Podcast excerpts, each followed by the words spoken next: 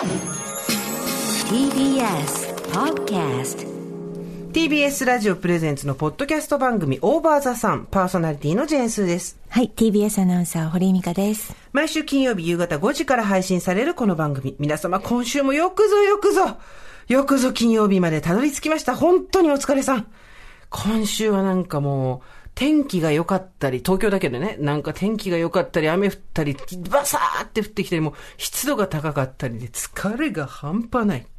毎回およそ30分、えー、私、ジェーンスーと TBS アナウンサー、堀井美香さんが語らい、皆様から届いたメールを読み、太陽の向こう側を目指して、オーバーそんなトークプログラムとなっております。というわけで、堀井さん。はい今週もよろしくお願いしおます。願いします。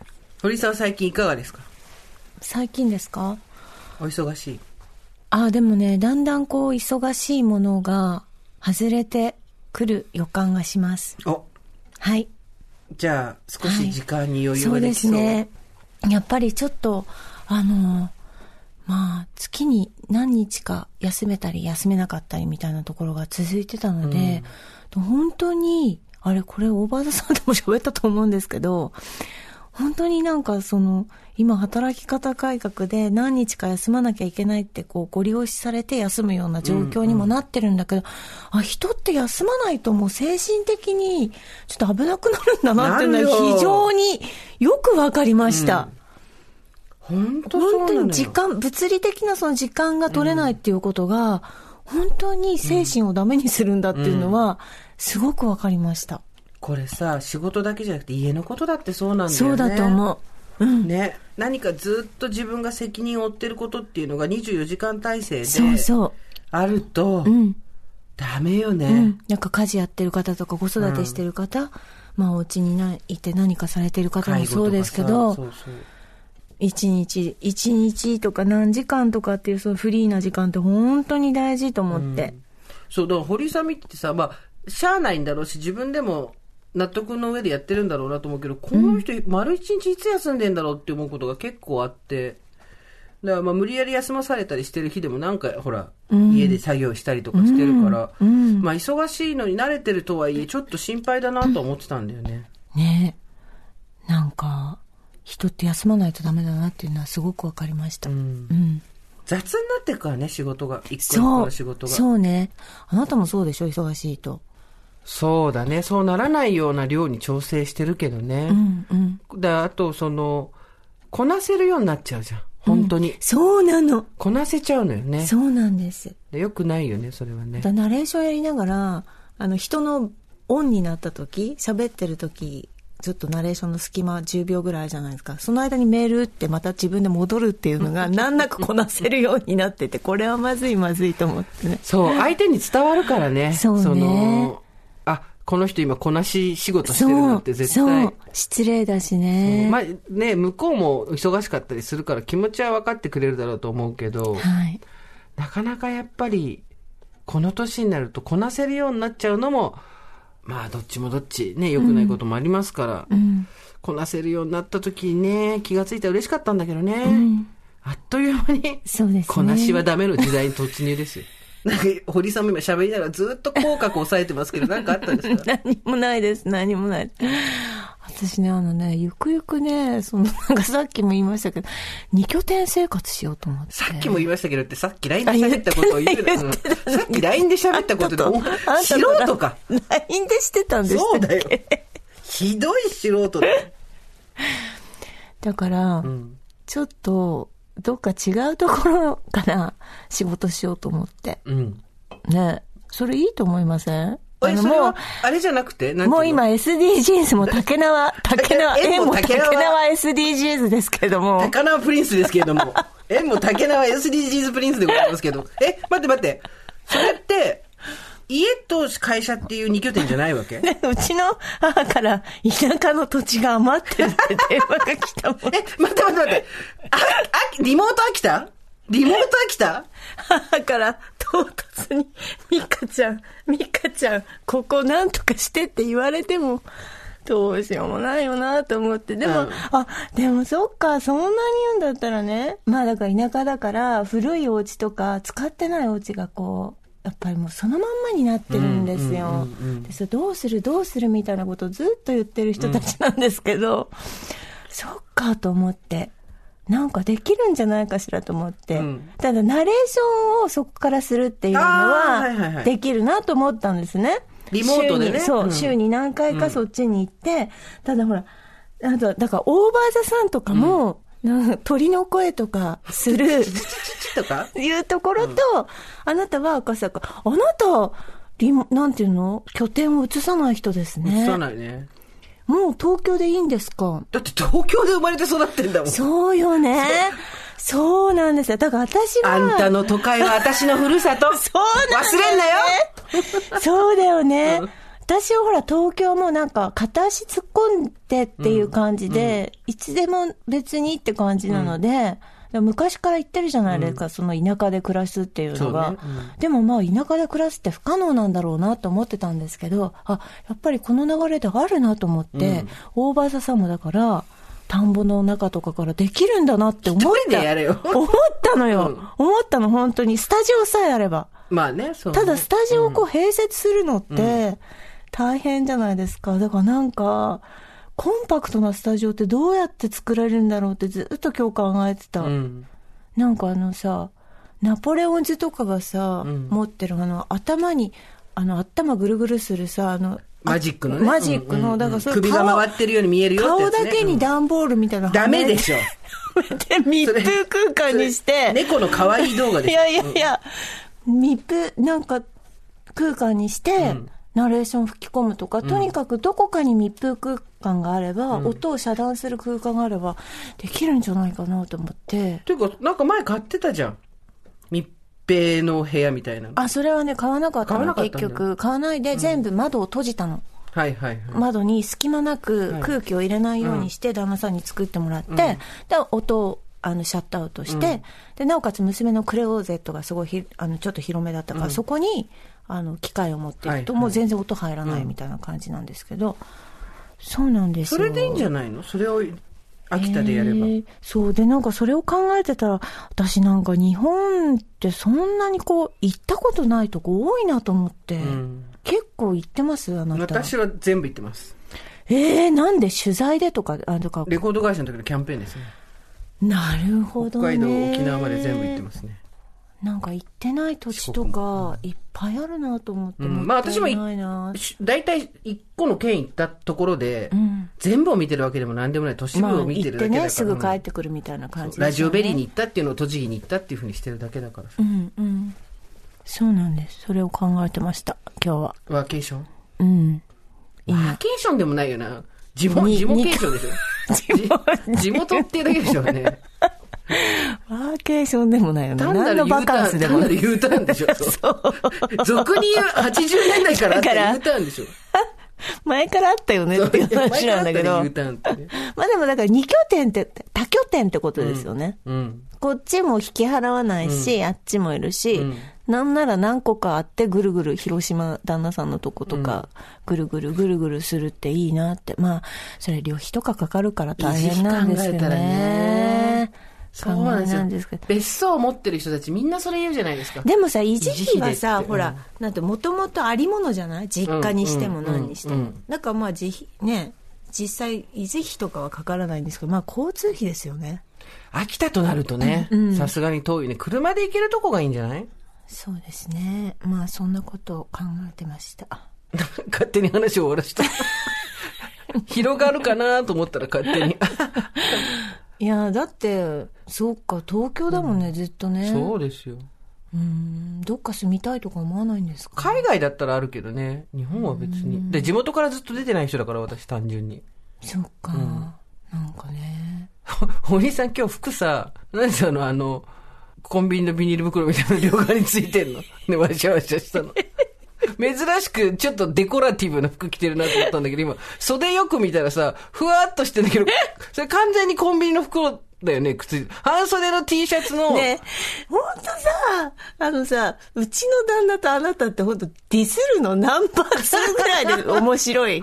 面白いディスりをする。ねこう、だってさ、シャワシャワしてんじゃん、それ。ね、音さしてみてよ、シャカシャカ、ちょっと。触って音さして。ほら、ほら、コンビニの、コンビニの袋みたいなの落とし落としてないね。いや、入れれるんだって。入れら、そっか !SDGs! 着る SDGs だ何言ってんのだからもう今ぜ、もう今もうピークだから今私 SDGs ピークが来てるからもう、もう、だって万引き SDGs じゃないそれ完全にね。常時つけてんの。服のね、袖にコンビニの袋がふわっとついてるんだよ。それ完全に万引き SDGs だよね。ね 私は先行ってんの。人より。ごめんごめん。人より先行ってんだな。な、なんかこう、もうレジ通んないから。あ、もうレ、私ぐらいになるとレジ通んないんだよ、もう。通んないから。すごいね。なんか、なんつうか、あの、あんまりデコラティブな服着ないじゃん。基本的には。はいはい。記憶に残らない服を着ている堀井さんだけど、はい黒もあるよね、それね。ねなんで色違いで買った？2ね。枚セットで買った。2枚セットで買ったら、なんかさ、通販で買っちゃったんですよね。わかりますよ。それで、そんなに私機動力がないから、もう来た途端、あれ？と思って、うん戻すっていうことにすごい、あの、労力を使うので、うんねあ、もういっかと思って来ちゃうのね。あの、若い子ほら、すぐ戻すじゃない？あう来、て戻すぐ。合わないって返品ってすぐやるよね。あの手間が手間だと思わないんだよね。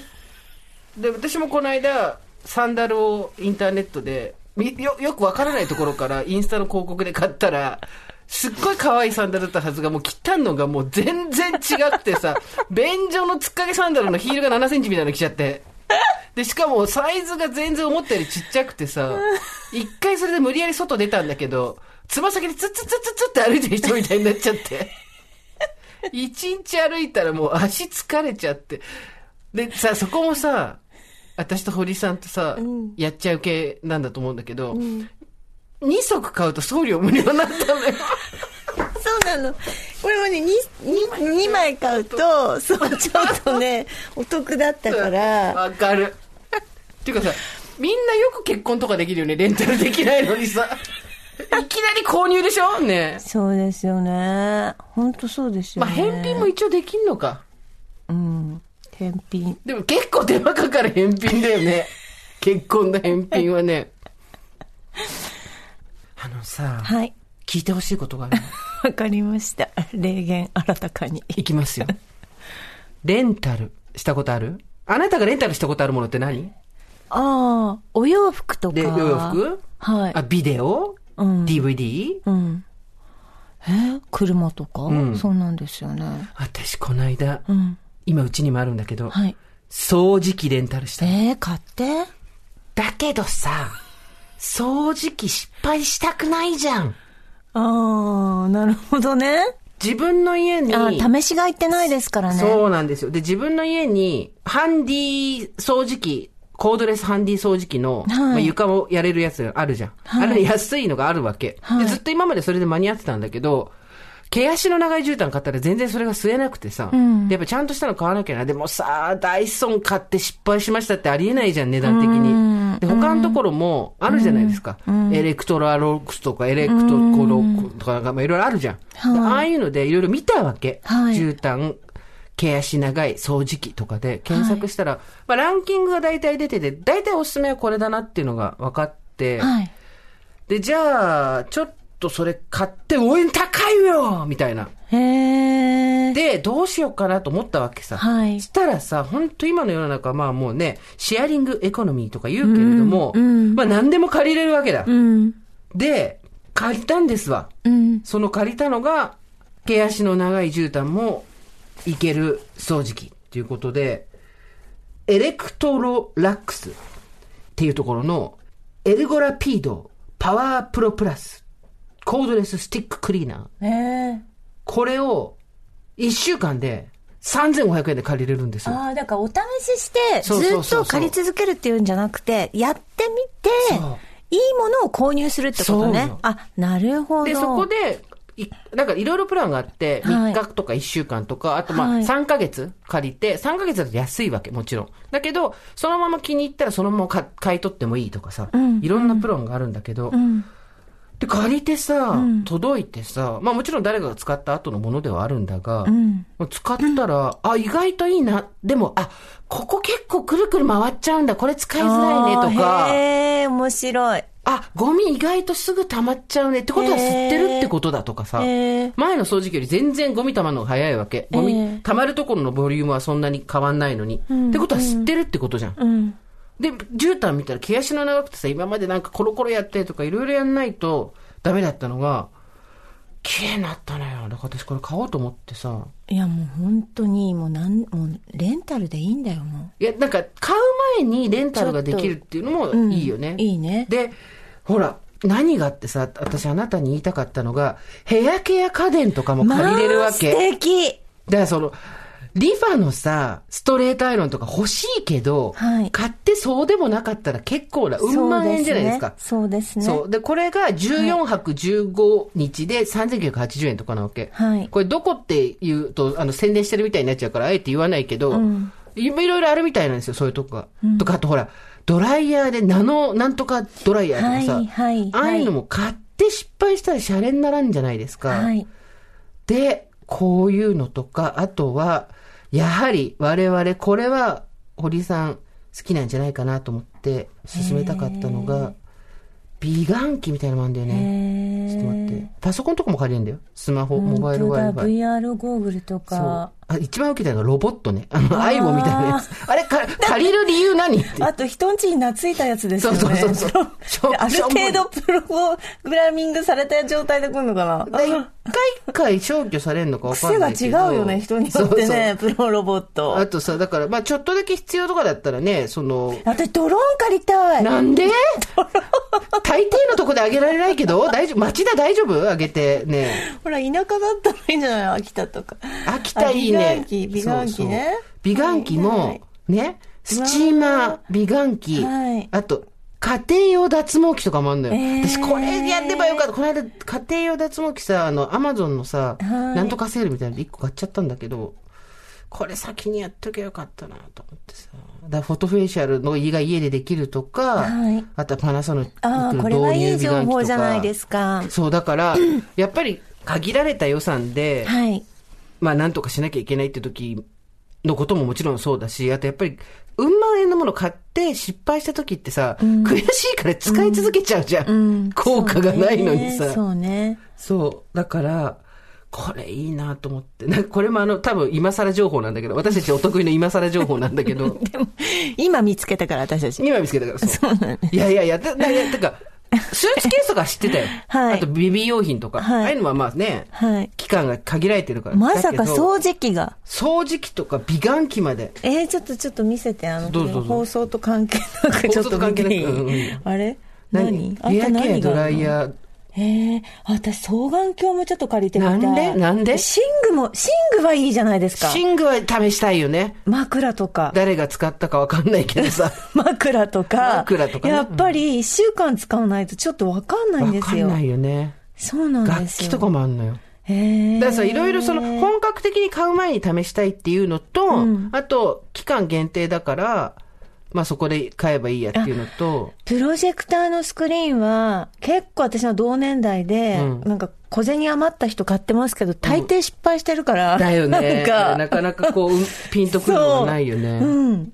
そう。あ、ちょっとスピードガンもレンタルしてるよス。ピードガンはどうやって買っていいのかわかんないけどね。アシスト、うんあ、アシストスーツいいじゃないですか。何アシストスーツって？えーだからもう、なんか、荷物を持ったりするときとかに、後ろに、ちょっと背負って、あの、そうそう、軽くなるやつだ。そう、ん巨人の星みたいにしてマッスルスーツ大リーグ養成ギブスだからそう。んあ、いいじゃん、いいじゃん。そう。そうなのよ。あ、いいじゃないですか。電動バイクも売ってますよ。売ってないのよ。借り、借あり借りるのね。。害獣対策機器も、害獣？害獣、だからほら、外の、外害ち家獣。帰ってこれなくなっちゃうよ害獣対策。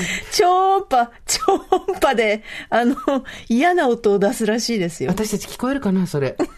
なんかさ、一時さ、あの、モスキート音聞こえる聞こえないでさ、あ若さアピールする人いなかった？そうそう、ねあ、それやったよねねそれなんだっけ？オーバーザさんでやったんじゃないの？そんなわけないんじゃない？モスキートーンでなんかあなたとひとしきり盛り上がりましたよねあれ他の人と盛り上がったんだっけ？その可能性はある。聞こえる聞こえないって言ってさ、そうだよね。聞こえないよ。で、聞こえなくなってくるんだよね、私たちね。なってくる。そうよね本当になってくるうん。そうそうそう。モスキート音はね、はい。整形じゃどうにもならないんですよ。整形じゃどうにもならないんですけど、はい整形じゃどうにもなった人、整形というか、まあ、手をかけることでどうにかなった方からメールいただいてます。はい。スーさん、ミカさん、おはこんばんちは。こんばんちは。50歳独身おばさんの VIO 脱毛レポートです。私は48歳の時、白髪問題を考慮し、VIO 脱毛に着手しました。まあ、ここはね、うちのリスナーさん結構前もやってくれたじゃないですか。いろいろレポートくれたじゃないですか。上野の医療脱毛の施設で全8回の契約、3ヶ月に1回の施術で約2年かけて全て処理しました。いわゆるハイジニーナ。えー実に快適です。えーおならや排尿の水流が今までと違うことに戸惑いもしましたが、清潔さに勝るものなしです。ただ、はい。来ましたよ。また新たな知見ですよ。はい。整いました。整いました。あの、実体験、ザ当事者っていうのはこの番組のあの、大きな売りですから。ザ・ドキュメントザに次ぐ当事者。そう。我々のザノンフィクションにそう我々のザノンですよ、これが。施術にあたり一つだけ驚いたことが。それは局部のたるみと黒ずみです。森林伐採であらわになった私の底は驚くほどにたるんたるん。おまけに想像以上に黒々としていたことにひどくがっかりしました。ここだけ90歳って感じでした。とはいえ薬などで積極的に何かするのもなんか違うなと思いつつ、毛がなくなったことでトイレットペーパーの刺激に敏感になったこともあったので、こすらずにそっと拭き取るようにしたり、お風呂上がりにローションで整えたりすることで、たるみや黒ずみがほぼ解決され、年相応になりました。施術が完了して半年ぐらい経ち、一部エリアでちょっとだけ生えてきたので、追加施術するか検討しているところなのですが、何より今回の施術で視覚がなくなった感じがとても満足しています。で視覚がなくなったってどういうことね、なんかさ、毛がある方が守られてると思うんだよね。視覚がなくなったってどういうことね？で、まあ、視覚がなくなったと思ったんで、この人。というのは、ちなみにですが、私は VIO 脱毛と並行して、フォトフェイシャル、医療皮膚科、歯のホワイトニング、歯科、腹8分目ダイエット、ピラティス、パーソナルトレーニング、などにも取り組んでいます。そして、もう一個。これ、詳細知りたいんですよ。目玉のケア、かっこ眼科っていうのがあるんですよ。目玉のケアって何？洗浄するってこと？いや、そんな汚れてい。ないんじゃない？目玉のケアって何？えー、洗浄じゃない？あとあ何なた小学校のプールと間違えてない？洗浄っていやいね。や、いや、あの、韓国エステとか行くと、うん目玉のケア、猛烈にやられますよ。え、何を？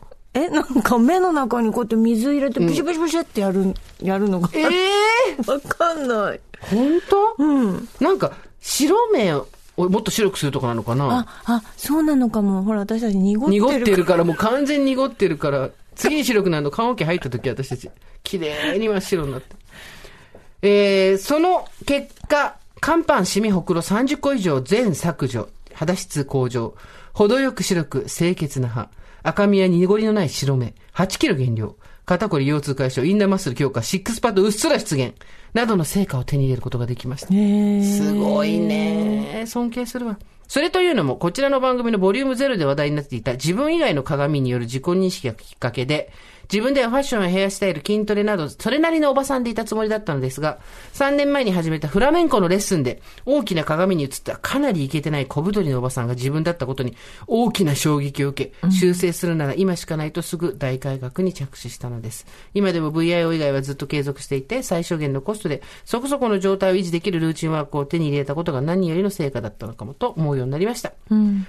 この年にもなると何もせずに現状維持は不可能なので自分に合ったコスパの良いメンテナンスの大切さを感じております。今ではバレエのレッスン、緩やかな、えーノーミート、ベジタリアンね、習慣も取り入れて、日々コンディション維持、自愛に努めております。ということで、えースーさんたちもご自愛くださいませ。いいですね。どんどん発展してるバレエやって VIO。いやでもさ、はい。まさに手を入れないとどうにもならないって話はこの番組で定期的に話してますけど、はい。我々アンティークなんですよ。ああ、いいこと言いますね。あのーはい。自分を卑下しないで、はい手がかかることをどうにかして表現する方法はないかとはい。模索した結果、アンティーク。うん。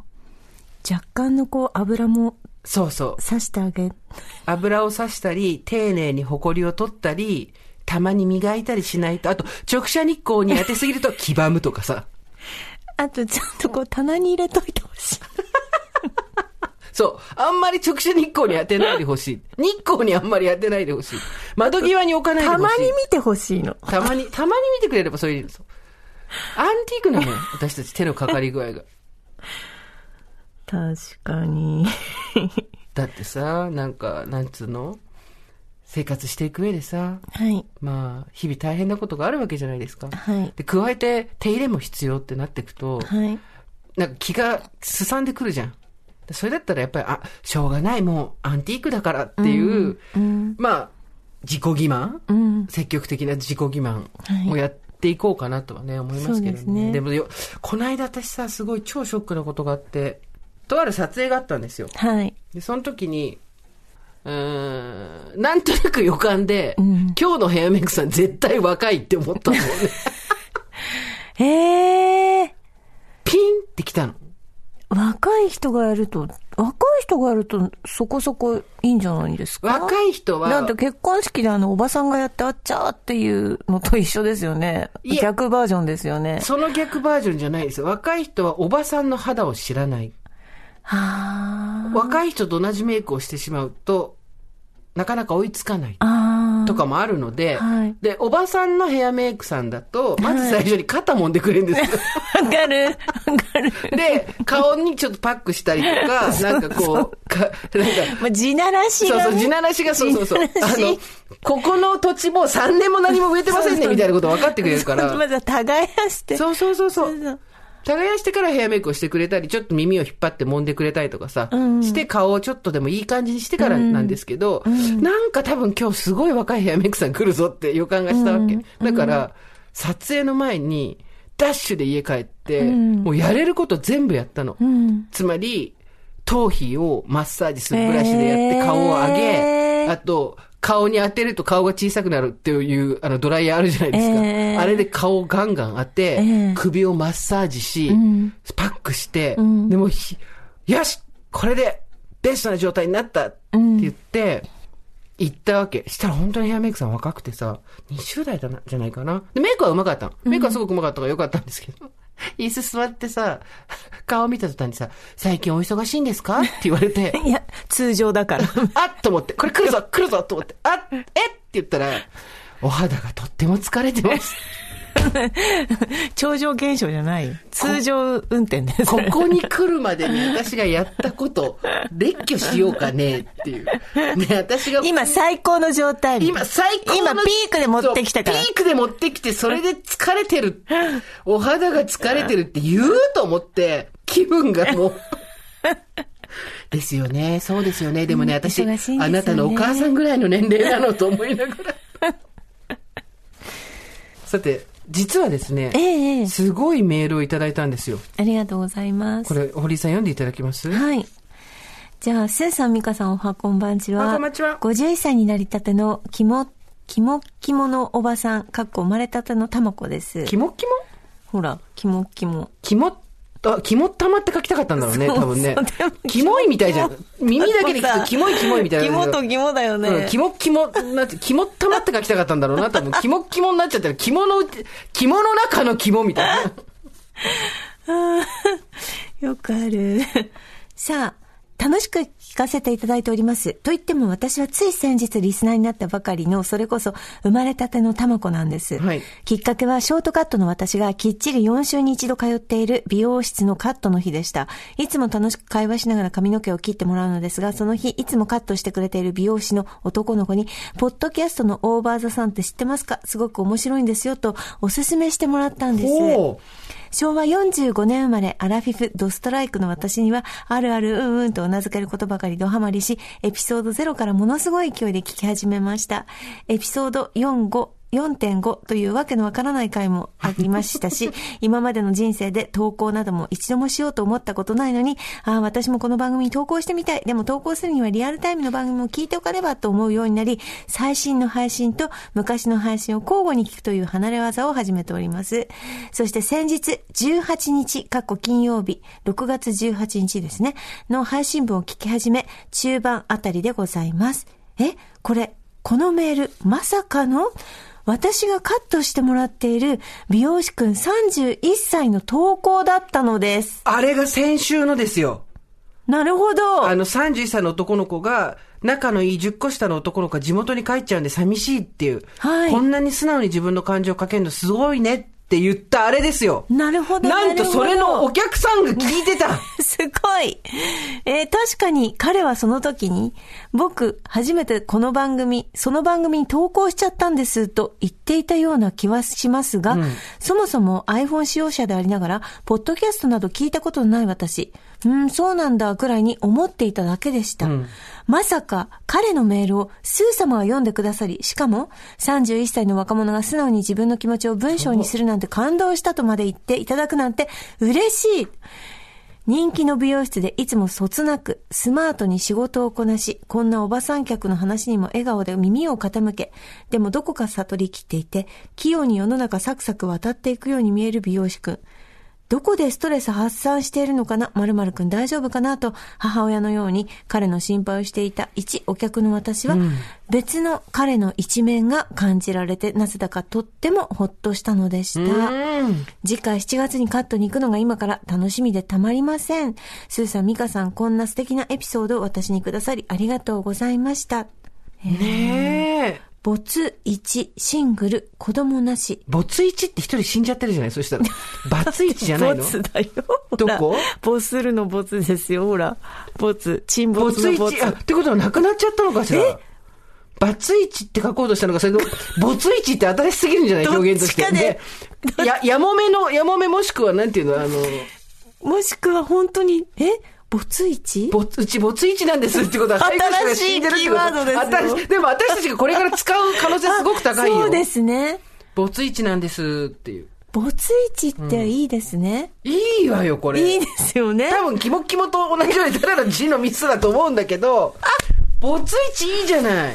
いいです、いいです。そいつか、あの、バツ軽いよね。1没 1? そうっていうことですそうそうもんね。。どっちどっち？あ、ずっとシングルとか、あ、うち没一とか。あ没二ってなると、んってなるけど、それは事件の匂いがするぞってなるけど、没一いいじゃない？うちの父親も没一ってことよ。没1だ。没一。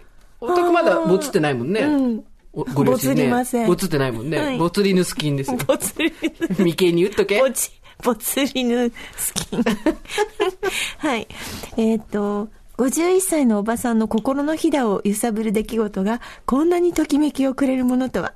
いや別にその美容師くんが好きとかではないですよ、もちろん。お二人も分かってらっしゃいますよね。かっこ笑い。この年になると色恋そのものももちろん大切ですが、心のひだが揺れる出来事が大切な事象なのです。これを置かずに、かっこ笑。確実に2、3年は命を流られることができるでしょう。もちろん長生きもします、私。これから暑い夏がやってまいりますね。暑くて汗が出るのか、お年頃のせいなのか、まだまだマスクの下で格闘しながらの生活となりますが、どうかお互いに素敵なおばさん人生が歩みますことをお祈りいたしております。人生初投稿へ乱文お許しください。毎週配信を楽しみにいたしております。生まれたての卵より、あー、嬉しい。素晴らしい。その、私この美容師さん本当すごく好きだわ。だって、ん聞いてる番組をうんお客さんに教えて面白いですよって、ここまではわかる。だけど、その後、それ教えちゃったらもうその人聞いちゃうから、ん。自分は手紙出したりできないな。もしメールとか出すのは年齢とか変えなきゃなとか、うんいうことになる、うん。恥じらいとか、なんていうか、かっこつけがまだ残ってる年齢だと思うんですよ。はい。それが素直に書いて送って、はいこの間投稿したんですっていうことをきちんと話せる。素晴らしい。うちの息子にって、ちょっとさ、息子にしては、ちょっと私もカットに行きたいよね。ねえ、みんなでここにカットで、おばさんの髪をすべてカットしてほしいよね。最近私の美容師さんさ、ちょっと手抜くんでね。それそれ、あれでしょ？巻いてもいけ いけないとこ巻いたりとか、パーマかけて、かけないでってとこかけたりしてるでしょやってる途中に、いやー、ないっすねって言うから、ないっすねって言わないでよ。ナイスねってことやんないでよね。ないっすねっつって。今日失敗しましたって言うからね。ひどい。ひどい。それが許されるのがすごい。ねえねえ、こういうふうにこういうふうにして、かしこまりましたって必ず言うからね。言って失敗するんだ。失敗するからね。いや、いいですね。三ね。うん、31歳の。ちょっと、堀さん、はい、はい、メール来てそうなんます。です。はい。おばさんネーム、りんたさんです。スーさん、みかさん、おはこんばんちは。こんばんちは3児の母、31歳です。食にこだわりのある夫、食わず嫌いの娘、離乳食の末っ子、繰り返される料理、食事中も子供に食べさせることが優先、終われば片付け、そんな毎日に疲れ果てていました。休日の夕方、夕飯の準備真っ只中に一人ふらっと散歩に出ようとする夫に切れてしまい、警察沙汰の大喧嘩になりました。それから辛くて辛くて料理が作れなくもなりました。その後夫と話し合って、2週間に1回家事代行の人に来てもらい、作り置きのおかずを作ってもらうことにしたのです。作ってもらう3時間、まさに受け身の時間です。台所に立つ母を思い出したりもします。この受け身の時間のおかげで私は生き返りました。笑えるようになりました。今では家族の好きなメニューを作ってみようと楽しんで料理する日もあります。日々誰かのために料理をしている方、本当にありがとう。どうか少しでも誰かの料理に頼ってみてください。スーさん、ミカさん、リスナーの皆様、どうかどうかご自愛ください。ということでね。はいはい。前回のエピソードで。そう。あのなんかぼーっとしてても物が運んでね物事が運んでいく受け身の時間があるといいですよっていう話をしましたけれども。家庭をね、回してる人なんかは常にうん、この後どうするとか、この時間で何ができるとか、はい。そういうこと考えてて、うん。全部能動的にやらないと家が回っていかない。そうですそうです。でも、それでも、あの、警察沙汰の喧嘩になるぐらいだから、よっぽど溜まってたんでしょうね。ねうん。よかったと思うよ、2よかった週間に1ですよ回。そうですよ。そうそう。だからやっぱり、あの、家事代行の人でさ、ご飯作ってくれる人もさ、自分の家事の能力っていうのにちゃんとお金が発生するっていうことでね、うんうん。なんかだみんなそうやってこう、持ち回りで、だおばさんたちみんな同じとこ住んで持ち回りでやればいいんじゃない？そういうことです。ね。ね。あのできる時に出動するっていう感じがいいと思いますよ。ご飯もさ、作れる人が作ってさ、みたいな。私もだってあのルンバだけでルンバではないんですけどうちは。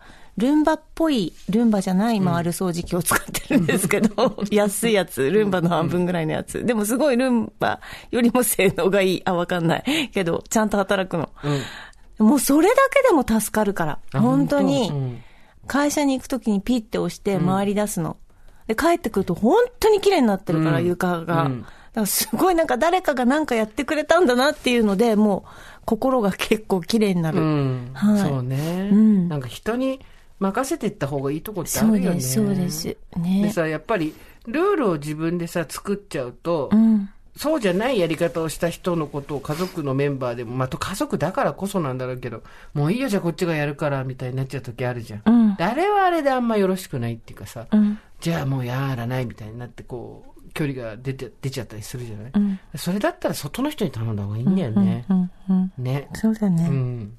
ねぎらわれる時間っていうのが本当に大事だっていう話を、えっ、と、沢良さんから先週いただいたメールで、ちょっと年下のマッサージの人にこうトリートメントをしてもらったら、その人に抱かれたいっていう気持ちが、女性に抱かれたいっていう気持ちが生まれて初めて湧いてきて、そればっかり考えてるなんていうの来ましたけど、そのメールを聞いて、うん。別の方からメールをいただきました。すさみかさん、こんばんは。前回の放送で50代で初めて同性に性欲を持った方のメール紹介されてましたね。その後、スーさんがおっしゃってた私たちは子供の頃から恋愛や性に関しての先入観を植え付けられているという話を聞いて、私の経験を聞いてほしくなりメールしました。私は35歳既婚、一児の母です。夫は大学時代の同級生で、20歳から交際を始め、26歳で結婚しました。夫の前にも少ないですが恋愛、交際経験があります。おそらく旗から見ると順風満帆、ごくごく平凡な人生でしょう。けれど、私はずっと違和感を持ってきました。私には若い頃からずっと性欲というものがありません。セックスに興味が持てないのです。もちろん体も全く反応しません。ずっと原因は自分の未熟さにあると思ってきました。なので、セックスができないことはコンプレックスであり、努力で乗り越えようとしました。努力の甲斐あり、20代半ばには一応形だけは致すことができるようになり、結婚にも至りました。結局セックスは何とかできるようになったものの、子供をなかなか授かれず体内受精を経て出産しました。夫とは不妊治療の流れでなんとなくレスになり、今もそのままです。そんな私が最近になり、ノンセクシャルという言葉を知りました。初めて知った時かなり衝撃でした。私に性欲がないのは未熟だから、劣っているからではないのかもしれない。長年の悩みに答えをもらえたような不思議な気持ちでした。正直に申しますと、夫の行動にはたまにグレーな部分があります。特定の相手がいたことはないと思いますが、毎回傷つき、でも自分のせいでもあるのだからと目をつぶり、繰り返していくうち、だんだん心も麻痺してきました。夫とは長年の親友のような感じで、今は、仲は良好です。夫も私のことは好きだと思います。もちろん家族として。ちなみに私に性欲はありませんが、恋愛感情に似た感情は持ちます。ただそれは異性、同性、関わらず発生します。これもまた自分にかけた先入観で、男性への感情が恋愛、女性への感情は憧れと整理してきましたが、もしかしたらノンセクシャルでバイセクシャルが一番近いカテゴリーになるのかもしれません。もしノンセクシャルではなかったら、もしくは15年前にノンセクシャルという言葉を知っていたら、どんな人生になっていただろうと時々思います。そんなこと言っても仕方ないのですが。今は自分にかかっているバイアスを外してどうすればもっと生きやすくなるのか試行錯誤していこうと思い始めたところです。長々と何が言いたいのかわからないメールで申し訳ありません。こんなこと誰にも言えないのでこちらにメールしてしまいました。ということで、梅雨時ですので体調崩されないご自愛ください。桜子さん、いただきました。ありがとうございます。そうなのよ。名前がついたりさ、するといきなりそれって存在することになるのよ。うんはい。で、まあ、それによる弊害もいろいろあるんだけれども、はいこういうふうにセクシャリティのことに関しても、いやいや、人のこと好きになって当たり前でしょとか、なんだろう、性欲あって当たり前でしょとか、好きになるのは異性に決まってるじゃんとかっていうふうに、我々は比較的狭い規範だけの中で生きてきたから、なんとなくそれに疑いを持たないできたけど、この間の沢良さんみたいにわかんないんだよね、そんなの。うん。で桜子さんで、まあ、ノンセクシャルっていうのは恋愛感情を持つけれども、性欲はない。で、今度アセクシャルっていうのもあって、そっちは恋愛感情もない、性欲もない。他者に対してそういう恋愛感情とか持たないっていうのもあるし、えっ、と、ノンセクシャルでバイセクシャルって書いてあるけど、パンセクシャルっていうのもあって、えっ、と、パンセクシャルは基本的に性別を問わない。だから、性自認が女性の体が男性の人とかっていうのも対象になる。その辺の定義ってそれこそさ、じゃあきちんと誰かが法律で決めてくれてるのかってそうでもないから、なかなか、あのーそうじゃないよっていう人もいるし、いや、こっちの方が正しいとかっていう人もいるんですけど、まあ、パンセクシャルって全性愛。あらゆる性別の人が恋愛対象になると。男女関係なく好きになったり、あと X ジェンダーって言われる自分の性別を決めてない人ね。とかも性的欲求を覚えたりとかする。好きになった人が好きっていうのがパンセクシャルって言われてるんですけど、確かにこういうのがもうちょっと、なんか、そういうこと言うとさ、そういうのでまた人が、なんていうの、揺らいでしまって、えっ、と、良くない結果を及ぼすみたいなこと言う人絶対出てくると思うんだけど、なわけなくて、こういうさ、桜子さんみたいに、みんなと同じようにできないのは私が劣っているからだって思って悩んでた人もいるわけじゃん。うん。まあ、お子さんをね、持つことができたのは良かったなと思うんだけど、でもお子さん持つのってそれこそ今性欲がなくても別に持てるわけで、ん体外受精をして、うん。その受精卵を戻せばいいわけだから、当たり前ってされてたことが実は種類がすごい少なかったよね、私たちの時はね。そうだね。そっか、そうやってなんか名前をついちゃうとっていう弊害もあるけど、何者かも分かんなかった時ってあったもんね。うん。なんかね。そう。これって何なんだろうって区別できないし、うんカテゴライズできないし、なんかモヤモヤした感じっていうのはありましたもんね。うんなん何の問題につけても。そう、そう。性別とかのことだけじゃなくて、うん、そう。それがだんだんまあね、今、これってこういうことなんだ、こういうことなんだって分類されてきましたけど。なんか、自分が一人じゃないっていうのが分かるだけでも、うんうん。だいぶ楽になるっていうか、とこはあるよね。うん。そうだうね。んだってこの桜子さんだってノンセクシャルっていうのが知ったことによってだいぶ肩の荷は降りたわけだし、聞いてる人の中にもそういう人たち多分いると思うしさ、うん。揺らぐよ。そうだね。これから揺らいでくるってことも全然あると思うけどね。うん。自分はこうだってずっと決めつけて当たり前だと思ってたけど、あら、実は違ったのねっていうこと。まあ、その旦那さんにはちょっとグレーな部分があって、それに傷つくってあるから、ここは、まあ、話し合うって解決することではないと思うんで、まあ、解決できればいいけどさ、なかなか話し合いですぐ解決できるっていうのは難しいと思うんで、これからもう、グレーをグレーのままにしておくのか、どうするのかは、桜子さん次第だけどね。うん。でも、実際に目にしたら、それが当たり前になっていくっていうのが一つあって、あと名前がついたらそれは存在するものになるっていう、うん。その二つでね、がやっぱり私たち忘れがちなことうん。だと思うな。なんか、忘れがちなことってなんかちょっと格好つけちゃったけど。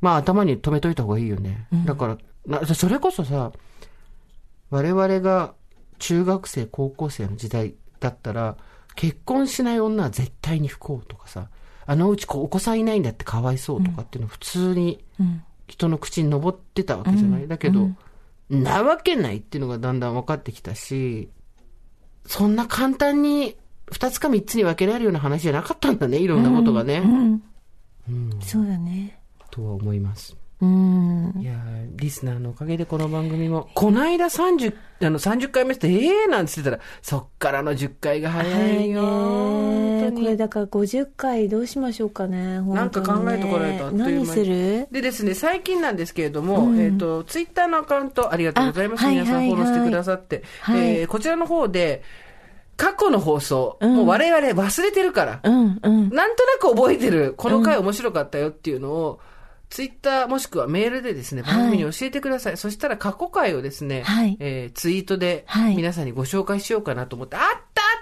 たって言って聞いてみて、新鮮みたいなそういうね、うんうん。気持ちあるじゃない？うん。で、まあ1回目はですね、堀さんの、はいえーカプセルホテル渡り歩き。ああ、ありましたね。ぶらりカプセルホテル旅ですね、都内の。やっぱ旅したいからね、私。そうそうそうそう。あれを、はいえーご紹介しておりますので、はい何かそういうのがありましたら、うん。この回が印象深かったとかね。そうそうそう。ありましたらね。いやー、50回な、どうしようかな。何する？何する？何、何がいいですか？だってほら、朝鮮王朝を歌い上げるのもまだやってないし。いし、パックでズームもやってないし。やってないし、そうですよ。ズームやるとなったら本当に金曜日の配信時間、あとだから、金曜日の夜とかにやんないといけなくなるからね。ちょっと考えましょうか。ね。といったところで今回はここまでにしておきましょう。オーバーザサンでは皆様からのメッセージをお待ちしております。送り先は番組メールアドレス over.tbs.co.jp over.tbs.co.jp です。アルファベットは小文字で over です。番組公式ツイッターアカウント開設しました。ユーザー名は OTS アンダーバー TBS ラジオ。TBS ラジオオーバーザさんで検索していただけると出るかも。あとはハッシュタグオーバーザさんでも出てきます。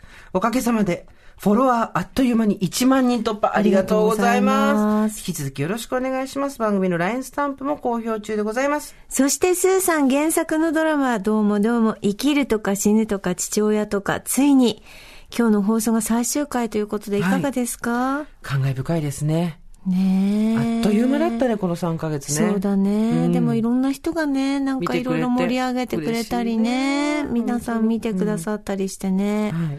深夜0時12分からテレビ東京でオンエアでございます。はいそして堀井さんの本、音読教室、現役アナウンサーが教える楽しくて上手くなる音読テクニックも好評発売中。出版社は完全です。それではまた、金曜日夕方5時オーバーさんでお会いしましょう。ここまでのお相手は、TBS アナウンサー堀井美香と、ジェーンスーでした。オーバー。TBS Podcast